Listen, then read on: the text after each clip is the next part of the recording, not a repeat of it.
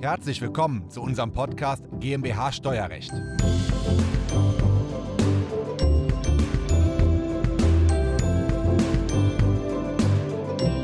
Brandaktuell. Gestern im Handelsblatt habe ich folgenden Artikel gelesen.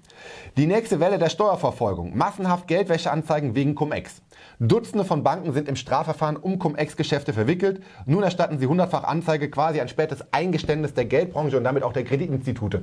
Total spannend. Wir klären heute in diesem Video, was ist überhaupt Cum-Ex, was ist Cum-Cum, warum ist das strafrechtlich problematisch und wie kann man zweimal an die Kapitalertragssteuer kommen was droht nun den Personen, die diese Geschäfte gemacht haben und wie kann man diesen Mandanten an letzt letztendlich auch helfen, straffrei aus der Geschichte rauszukommen? Alles das in diesem Video.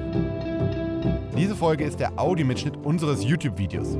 Das Video verlinken wir Ihnen in der Beschreibung. Herzlich willkommen. Mein Name ist Christoph Jun. Ich bin Steuerberater in Köln und unsere Kanzlei hat sich auf das Unternehmenssteuerrecht spezialisiert, insbesondere auf die Besteuerung von Kapitalgesellschaften. Und ja, wenn man aus Kapitalgesellschaften, GmbHs oder Aktiengesellschaften Dividenden ausschüttet, bekommt man eine Kapitalertragssteuerbescheinigung und der Gesellschafter, also der Anteilseigner, bekommt die Kapitalertragssteuer 25% auf seine Einkommensteuer angerechnet. Über eine Gestaltung mit Cum-Ex und später war es dann auch Cum-Cum, konnte man die Kapitalertragssteuer teilweise doppelt anrechnen, hat also 50% erstattet bekommen. Das ist natürlich sehr grenzwertig. Es war lange umstritten, ob das strafrechtlich ja, strafrechtlich problematisch war, ob man also dafür eine Strafverfolgung bekommen kann oder ob das einfach nur eine Gesetzeslücke war. Der BGH hat nun angedeutet und der BFH, dass es strafrechtlich problematisch ist und deswegen erstatten die Banken nun Anzeige, auch wegen der Geldwäscheverordnung. Und ja, wir in der Gestaltungsberatung bei Jun Partner, ich mache das natürlich nicht alleine, wir sind über zehn Steuerberater, Rechtsanwälte, Wirtschaftsprüfer, nochmal mindestens genauso viele Steuerassistenten, also junge Akademiker. Und heute habe ich mit dabei Dr. Harald Maser, Diplom-Kaufmann von der Uni Köln, Steuerberater und Wirtschaftsprüfer, sowie Niklas Gaspars, Diplom-Finanzwirt, Master of Taxation, Steuerberater. Beide zusammen bei uns am Standort in Köln tätig, in der Gestaltungsberatung, aber auch ja, bei Einspruchsverfahren, Klageverfahren und auch bei Themen wie der Selbstanzeige, der Steuerhinterziehung sehr aktiv und auf die Beratung von Unternehmen und Unternehmer und vermögenden Privatpersonen beide spezialisiert. Schön, dass Sie hier sind. Vielen Dank für Ihre Teilnahme. Ähm, fangen wir mal vorne an. Wir haben die Thematik wie Cum-Ex und Cum-Cum, Herr Gaspers. Was ist denn überhaupt Cum-Ex und auch Cum-Cum? Ja, also wir müssen hier zwei verschiedene Sachen unterscheiden. Insbesondere einmal das Cum-Ex-Verfahren, ja, mit und ohne. Ja. Also wir haben hier einmal einen Kauf von einer Aktie, einer Dividende mit Dividendenanspruch, ja, mhm. ähm, und die ich im Anschluss an einen weiteren veräußere ohne den Dividendenanspruch. Und hier kam es zu dem Fall, dass teilweise die Banken doppelte Kapitalertragssteuerbescheinigungen ausgestellt haben. Sprich, ich in der Einkommensteuererklärung zweimal, also bei zwei verschiedenen Personen, meine Kapitalertragssteuer anrechnen konnte. Das heißt, ähm, Sie verkaufen Ihre Aktie, die Sie haben, an Herrn Dr. Maser. Genau. Das erste, der erste Vorgang ist lateinisch cum für mit, also mit dem Dividendenanspruch. Das heißt, Sie verkaufen die Aktie 100 Euro und sagen, den Dividendenanspruch hat Herr Dr. Maser. Danach verkauft der Dr. Maser die Aktie an mich oder an Sie zurück weiter, aber diesmal lateinisch ex für ohne, ohne Dividendenanspruch. Das heißt, der Dr. Maser bekommt die Dividende. Genau. Wer bekommt denn jetzt die Kapitalertragssteuer angerechnet? Die Kapitalertragssteuer bekommt eigentlich nur derjenige angerechnet, der tatsächlich den Dividendenanspruch hat, weil der stimmt die Dividende zu. Mhm. Ja? Nur hier gab es eben einen Bankenfehler, dass eben zwei Kapitalertragssteuerbescheinigungen ausgestellt wurden. Ja? Also es ist tatsächlich ein Fehler, deshalb auch diese Geld, äh, Thematik, dass die Banken sich jetzt das so langsam eingestehen. Ja? Ähm, das war im Endeffekt ein Bankfehler, der von vielen ähm, Kunden der Bank, ja, von den klassischen Mandanten, äh, von den klassischen Steuerpflichtigen ähm, genutzt wurde, ausgenutzt wurde äh, und das zu einem sehr, sehr großen Steuerdefizit im deutschen Staat geführt hat. In, den, in, den, in, der Praxis hat der Dr. Maser dann an Sie zurückverkauft, nur ohne Anspruch, also Ex-Dividendenanspruch. Herr Dr. Maser bekommt 25% angerechnet und Sie haben auch noch eine Steuerbescheinigung bekommen. Und laut Gesetz nicht ganz eindeutig. Manche, die Berater sagen ja, es war eine Lücke im Gesetz. Es hatten beide einen Anspruch. Die BFH und BGH gehen jetzt in die Richtung zu sagen, nee, das war Steuerhinterziehung. Und dann gab es doch später cum cum, also lateinisch mit mit, also zweimal genau. mit. Hier müssen wir unterscheiden. Wir haben jetzt hier zweimal mit, ja.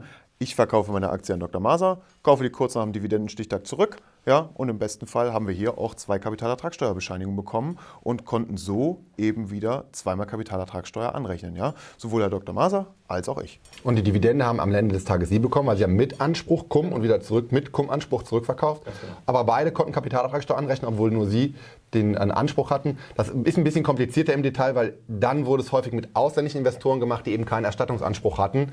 Also ein bisschen komplizierter, aber auch hier sehr grenzwertig.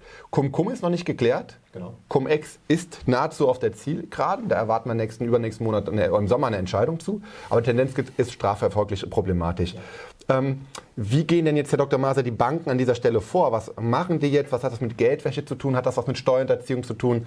Ähm, was sind die nächsten Steps? Ja, die Banken greifen das Verfahren heute anders auf als vor vielen Jahren. Vor vielen Jahren wurde einfach argumentiert, alles in Ordnung. Jetzt gehen die Banken hin und sagen, wir machen eine Verdachtsmeldung.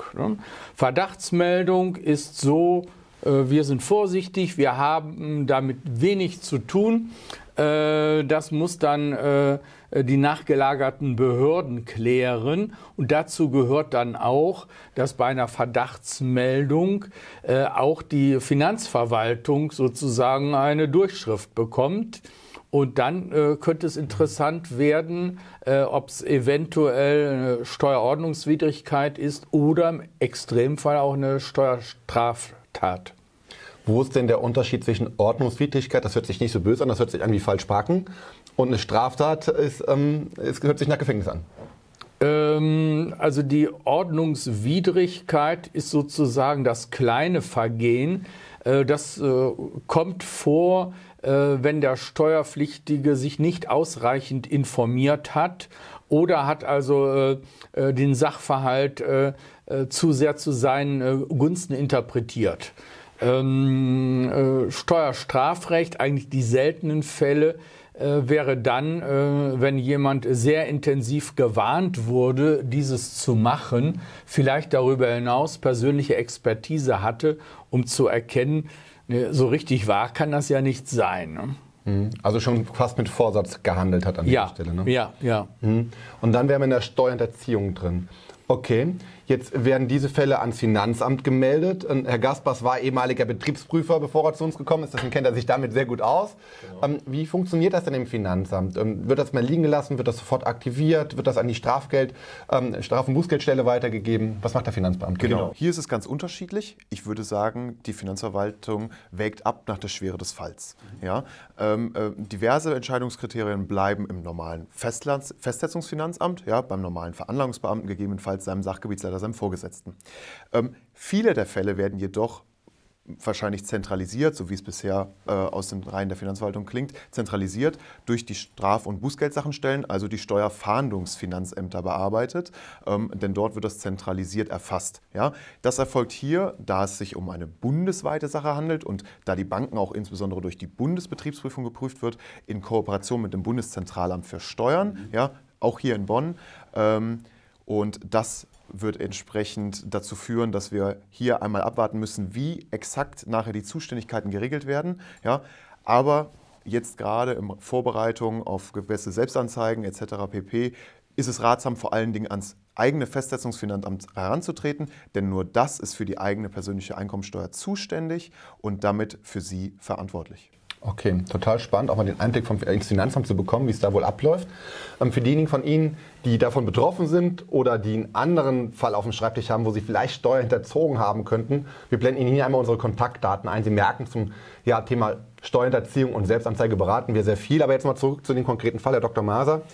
Ähm, wie können wir Mandanten helfen oder was müssen die Unternehmer nun tun und die Investoren, die das gemacht haben, um, um möglichst ihr Geld und auch ja, strafrechtlich frei da rauszukommen, also Geld zu sichern und strafrechtlich Freiheit zu erhalten? Ja, ganz wichtig ist, äh, dass der Sachverhalt aufgeklärt wird, dass der Sachverhalt dokumentiert wird. Mhm. Hm? Erst dann kann also die Bank überzeugt werden, ähm, durchaus äh, den Verdachtsfall zu bearbeiten. Sind die Informationen da und äh, hilft das der Bank? Und es hilft meistens dem Mandanten, dass die Bank also nicht zum härtesten Mittel greift, nämlich Kontosperrung. Auch schon alles passiert und vorgekommen? Ja. Ja, Äh, auch wegen relativ kleiner Beträge. Die äh, Dokumentation ist äh, noch aus einem weiteren Grunde äh, sehr wichtig. Äh, das Finanzamt zieht daraus äh, Schlussfolgerungen. Ganz wichtig, ich wiederhole das Wort wichtig, ähm, nur ähm, wenn die Sachverhalte klar sind, kann festgestellt werden, äh, ob äh, der Verdacht äh, sich erhärtet. Möglicherweise äh, ist bei dem einen Steuerpflichtigen alles richtig gelaufen und nur bei einem zweiten falsch. Wie Herr Gaspers sagte, äh, liegt bei diesem Verfahren eine doppelte Erstattung vor. Äh, das heißt, bei einer Person wird die Erstattung zu Recht durchgeführt worden sein, bei der zweiten nicht. Ähm, wir müssen natürlich klären, äh, bei welcher Person äh, das rechtens gelaufen ist.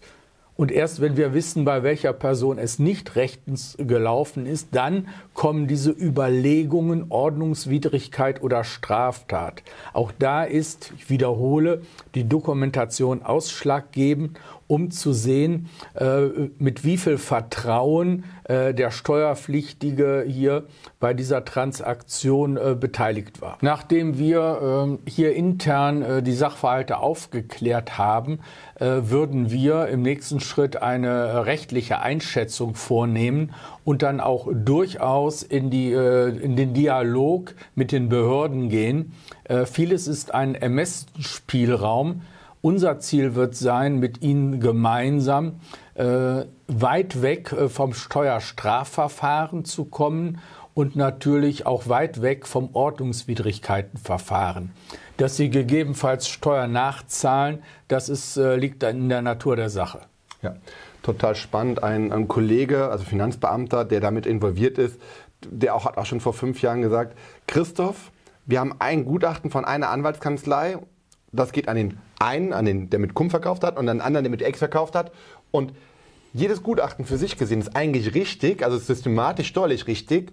Aber die Person, die das für beide Seiten geschrieben hat, der Anwalt, der muss doch verstanden haben, dass es nicht richtig sein kann. Das heißt, es ist immer noch so ein bisschen, also zumindest ein bisschen kritisch, welche Seite hat es denn jetzt zu Recht oder zu Unrecht bekommen. Ja? Eine spannende Angelegenheit. Und dann vorsichtig rantasten, ja, den Sachfall klären. Okay, Herr Dr. Maser, Herr Gaspers, ganz recht herzlichen Dank für Ihre Zeit, für Ihren Besuch, dass Sie sich auch die Zeit genommen haben. Ich weiß, Sie haben viele Termine. Das war der Audiomitschnitt unseres YouTube-Videos. Den Link zum vollständigen Video finden Sie in der Beschreibung. Wenn Sie Fragen dazu haben oder einen Beratungstermin vereinbaren wollen, dann rufen Sie gerne bei uns in der Kanzlei einmal an. Unsere Telefonnummer ist die 0221 999 832 11. Wir freuen uns auf Ihren Anruf und wir hören uns im nächsten Podcast wieder.